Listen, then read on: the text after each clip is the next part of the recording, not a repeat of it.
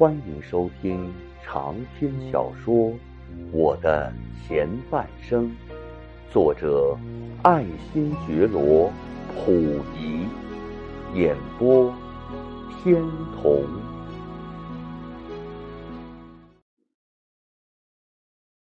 到了哈尔滨之后，我们便被收容到道外的一个收容所内。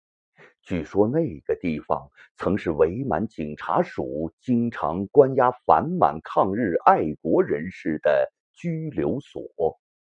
当我被领进这一所楼房之后，看到了锯成正圆形、满布铁栅栏的各个间房时，便立即又倒吸了一口凉气，认为这又糟了。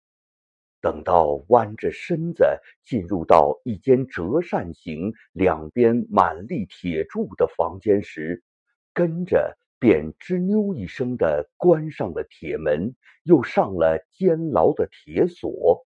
我又开始感到失望了，同时又开始害怕了起来。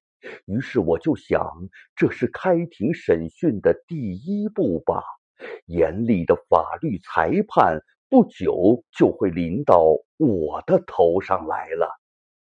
当然，这种情绪之恶劣是不问可知的了。但是没曾想到，我们的学习又开始了。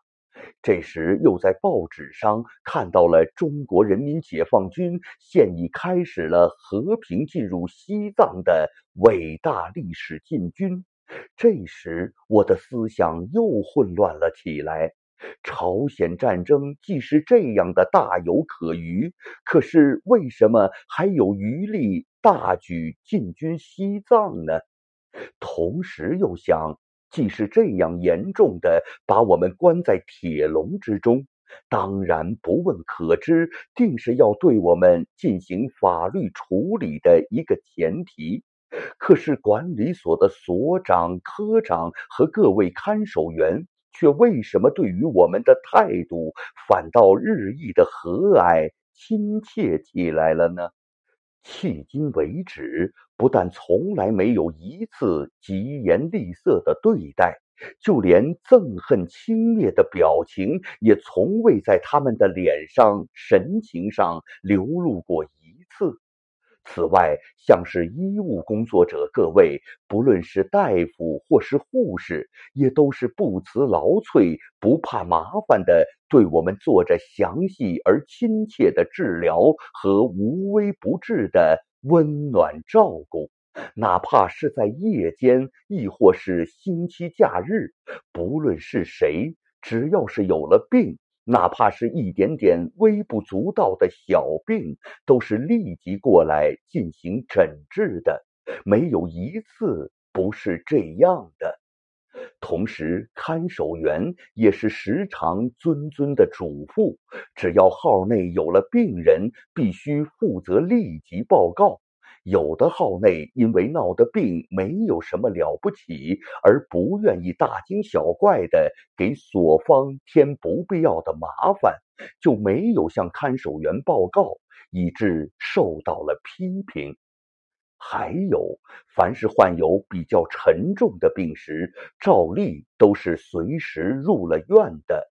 有些老年的病人，因为受到了这种温暖的医治，常常对人讲：“如果我在家里的话，谁还能这样给我一天好几次的注射，这样辛辛苦苦的照顾我呢？”这些活生生的事实，当一次又一次的印入到我的眼中，听入到我的耳中时，真是使我觉得。所有这一切一切，在当时我的头脑中是无从认识的，所以反倒使我越发觉得有些不可解，事事都使我感到莫名其妙了。我在那段时期内的心境，真是一时忽然放不下心，一时又忽然提心吊胆起来。内心的情绪总是随着一些外界的不相干的征兆，起着波浪式的变化，因而形成了时松时紧、时喜时忧的状态。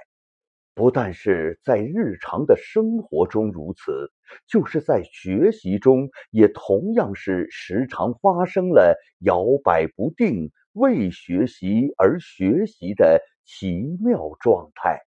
例如，“学习”这两个字对我根本就是生疏的，因为我自从十七岁以后就没有做过什么为了自己的真正学习。即使也曾读破了一些书籍，那也只不过是性之所至的一种表现而已，甚至只是偶尔的涉猎一下，便算是达到了用功的目的了。我觉得，与其说是用了功，倒不如说是消了闲、解了闷儿，还属确切些。特别是。为什么需要学习的这一真正意义所在，我更是毫无理解的。因为像这样的学习，尤其是自我改造这样的事儿，在过去的旧社会中，不但是未曾听到过，并且也是根本就不可能有的事情。所以我在当时对于学习改造这件事儿，总是得不到一些要领的。最糟糕的是，对于新书刊里面的名词，连什么主观、客观、人生观和宇宙观之类都不懂，更不要说什么叫做范畴，或是什么叫做辩证唯物了。于是我便开始了抄而藏之，或是钻牛角式的教条式的学习，经常是在啃名词、求知识的狭隘范围内打圈子。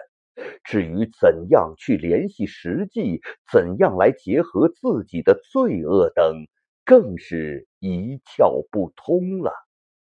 再加上自己的旧社会的思想意识是相当根深蒂固的关系，所以随时随地都表现了自己的思想落后和行为举止的不对头，因为处处都有我的绊脚石来妨碍着自己的学习改造。例如，既根本不懂得批评与自我批评的意义，更不知道怎样才叫做帮助别人和互相帮助，所以对于批评和帮助这样的事儿是最感到头疼的。一听到别人对于我的批评，满心里就觉得老大的不高兴，认为这就是存心来和我找别扭的。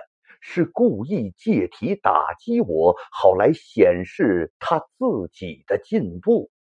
特别是伪皇帝的这块过去的反动头衔，更成了我自卑的种子。觉得这个包袱大有沉重的，能够压死人的样子。同时不肯也不敢去帮助别人。恐怕对谁一进行批评了，就会遭到他的怨恨，甚至会立即遭到打击与报复。然而在当时，事实上也正是如此。不烧纸还能引鬼，何况是烧纸去引呢？本来嘛，在我们这些位同犯之中。当时不论是谁，确乎都是抱有着人同此心，心同此理的共同态度的，所以在当时的各个监房内，像是小声的击鼓，大声的争吵，甚至无情攻讦谩骂，简直是经常发生、普遍存在的现象。此起彼落，几乎到了几无宁日的地步了。在检讨的时候也是如此，差不多每当开会检讨时，便会由你攻击，我防御，而成为兵连祸结的持久战。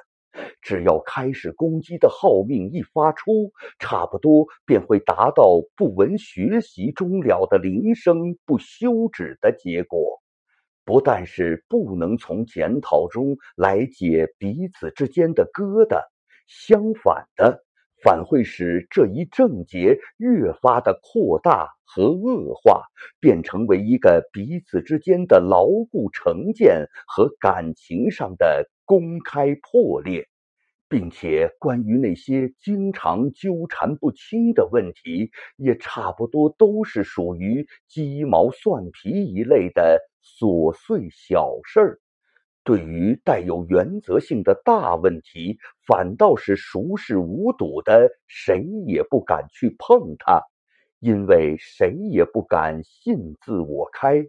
否则，这一互不侵犯的平衡局势一破，便会有两败俱伤的危险。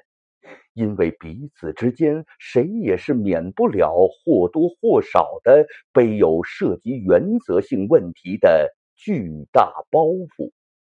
所以，尽管每天的学习的时间并不能算少，可是由学习而得来的收获则并不多。总而言之，就是热心学习的时候少，应付学习的时候多，就如同为别人来学习是一个样的，绝不是什么积极主动的为了自己的改造而去学习的。对于学习，既然是抱着这种态度，当然是不会起劲的了。所以，像在学习中间打瞌睡，在学习中间思想溜号的情形，自然是在所难免、理有固然的。同时，自然就会生出自欺欺人的当差应付的现象来。例如，一听到脚步响，便振作起精神来，表示一下我正在积极的学习着。一看到所方人员的影子，便从朦胧之中张开了久闭之口，而大声的叫嚷着临时抓来的空虚意见。就是因为这样，所以尽管我在当时已经学习了相当时期之后，还是对于政府保持有相当大的距离的。因此，在谈到了自己的罪恶时，总是企图避重就轻的进行欺瞒。